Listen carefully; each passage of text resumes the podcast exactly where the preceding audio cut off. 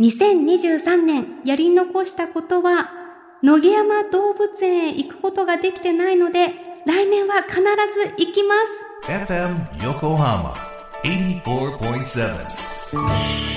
Alpha Link presents Radio Link Radio Link with DJ 千鶴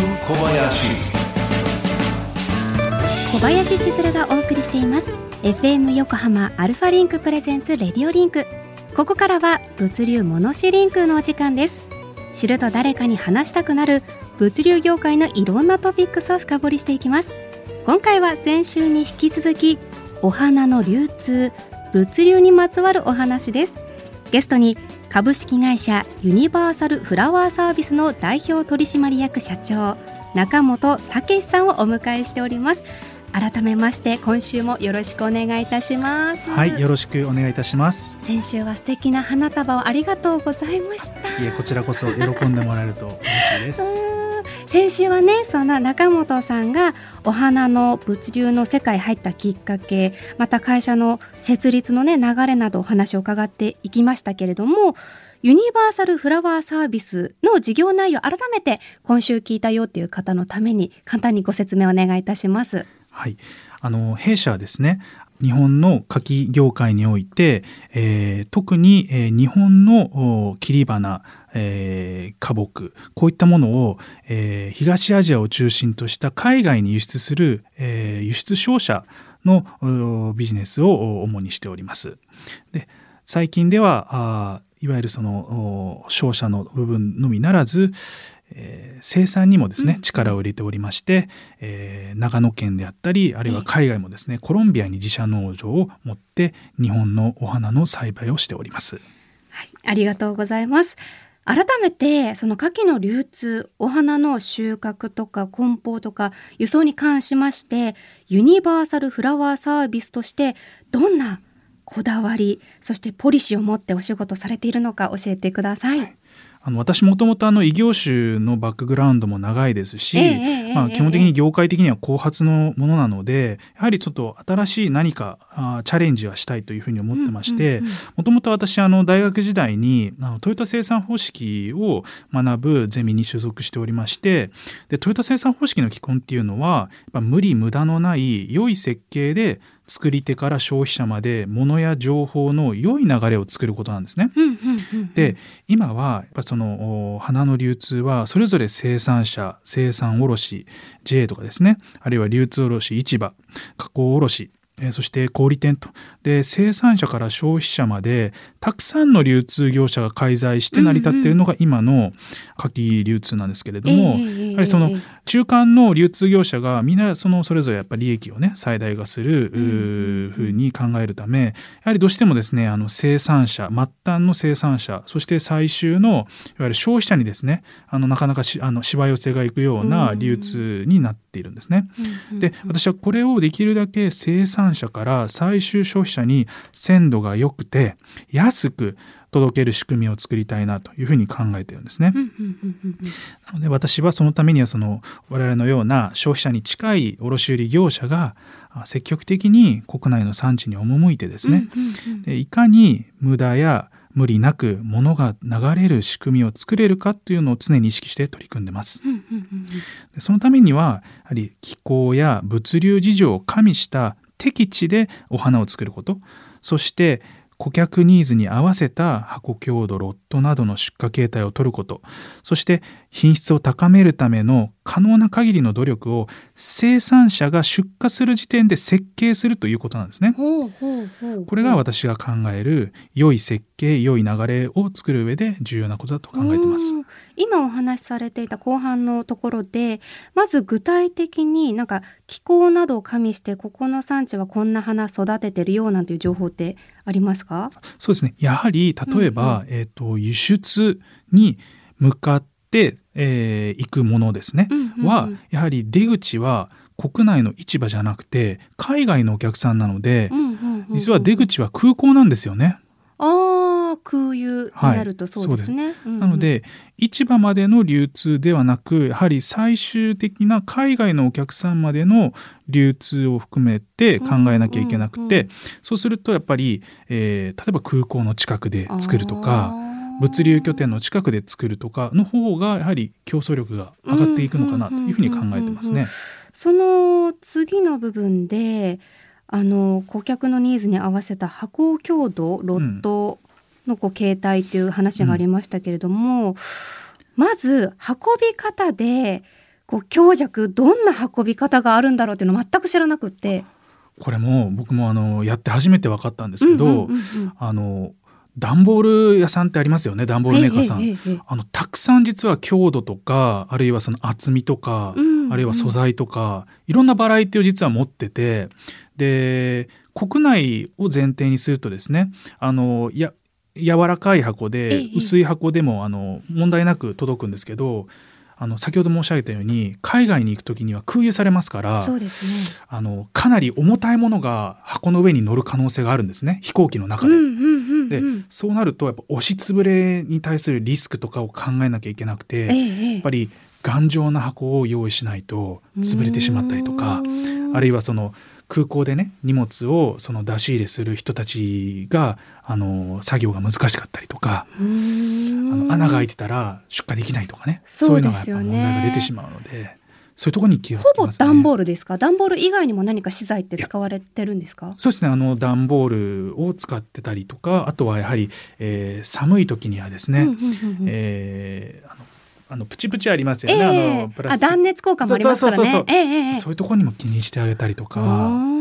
あとあのよくあの花なので繊細じゃないですか。そうですね。だから傷があると商品価値が一発でダメになってしまうのであのリンゴとかでねよくあの白い、あの発泡スチロールでカバーしてますよね、ねあのネットみたいなこうそうですそうです、わかりますわかります。あれをですねあのお花につけてあげたりとかやっぱ国内以上に気を使ったあの出荷形態を取ります。がお花のね輸出輸入って海外との取引の場合本当に大変だと思いますのでそのあたりのご苦労ね対策今お話ししてくださってましたけれどもなんかその他にここが国内と国外の違いで大変だなっていうことってありますか？やはりあのまず、うんうんうん輸出するものは植物検疫があったりですね。あそっかで虫が出ると相手国の中で消毒とかされたりとかしますしあとはやっぱりまず商売の勝手が全然違いまして、うん、当然日本語が通じないんですよね。まず言語か。そう。そうですよね。で、あとはやはりそのトラック輸送ではなくて航空輸送であること、でまたそのお金のね回収もやはり日本みたいな感じではできませんから、そこら辺がやっぱり大きく違うところですね。ああそっかそっか。今お話聞いててそうだよなと思ったのが、まあ、国内ならまだ言語はもちろん文化も含めてなんか説明せずとも当たり前に守ってくれるよねみたいなルールなども通ずるものもあったりするけどもそれがない。そうなん想像もできないような事情がいろいろありそうですもんね。はいあの海外についてお話し続けていくと先週もねちらっとお話ありましたけれどもユニバーサルフラワーサービスでは今年の春からコロンビアでスイートピーの生産を始めたということですがこちらのきっかけと目的を改めて教えてください。はい、あのー、実はスイートピーって、あのー、日本が誇る一番の輸出品目なんですね。うん、そうなんですってね。はい、ただあの実はここあの宮崎県とか大分県とか岡山県とかであの冬場作られてるんですけど、11月中旬から3月中旬までのたった4か月間しか出荷できないんですね。すごくそれがもったいないなというのがあってでもあのコロンビアはですねあの赤道直下のあの南米に位置している国でして、四季がなくてで今我々が持ってる補助は、えー、標高2600メーターの富士山の中腹ぐらいの高さですよね。でそこの赤道直下の高地だと年中春の気候なんですね。えー、そうなんですね。で赤道直下ですから日照時間も長くて気温変化がほぼ一定なのでで寒暖の差があるここはですね花作りにとっては世界で一番いい場所なんですね。へーで実際にまあカーネーションとかあるいはアジサイうんうんうんこういったものの生産は世界一なんですね。そうだったんですね。でこれもきっかけはあの我々が輸出事業を始めて1年目のですね、えー3月後半、えー韓国のお花の輸入業者様がですね日本の季節がもう終わって出荷できないにもかかわらず品質が悪くてもいいからとにかくくれくれとスイートピーちょうだいとうん。いうふうにやっぱ注文をかけてくるんですね。うんうん、でもやはり我々そのわ品質悪いものは出せないという思いがあってでもこれってビジネスチャンスかなと思ったんですよね。うんうんうんもしそのスイートピーをもう少し長い期間作ることができたらこれビジネスとして面白いかなと。うんうんって思ってじゃあ日本とは違う地球の反対側でスイートピー作ったら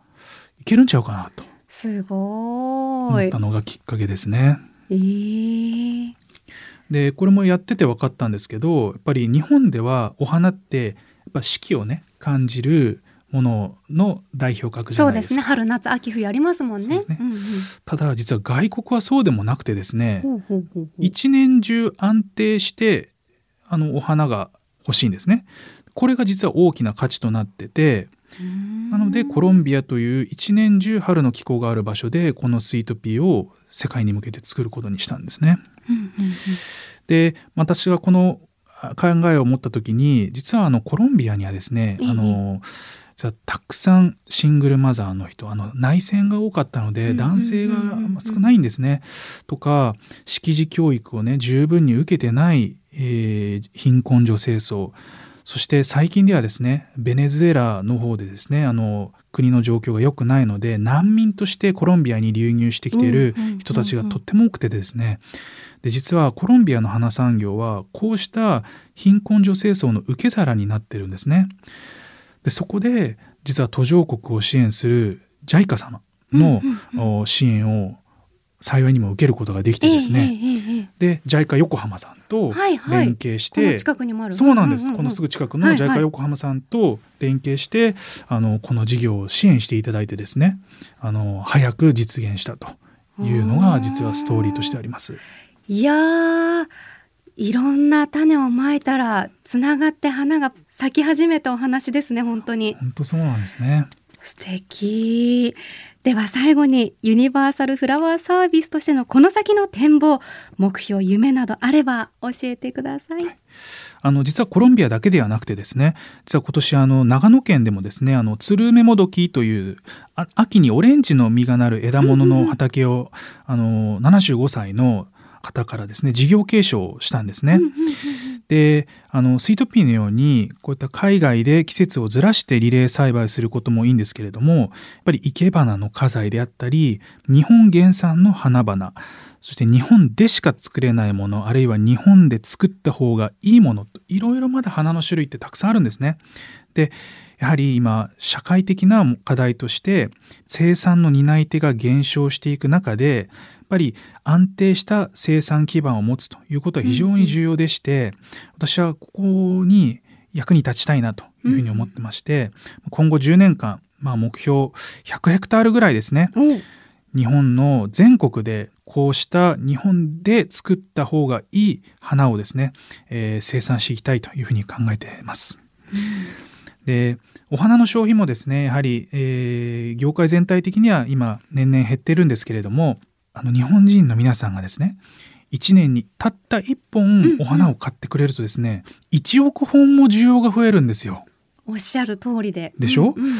でだからまだまだ実はそのポテンシャルがある業界だと思ってますんで、ええええ。えー今日から始めましょう。駅前の花屋でバラやガーベラチューリップ1本でいいからこれから会うもしあの女性とですね、はい会う予定がある男性の方はぜひ、えーお花屋さんでお花を買ってみてもらいたいなというふうに思ってます。それこそ今年の年末年始ってコロナ禍を経ての今年だから数年ぶりに会うっていうことがすごく多いと思うんですよね。だからこそより花が胸にねそうなんですやっぱりその染みますね一回一回会う機会がですねお互いにとって忘れられない、うん、あの場になるというためにもぜひですねお花をプレゼントしてあげればああの時お花くれたよね何あのバラの花くれたよねって言って一生忘れられないね思い出になるかなと思います。いや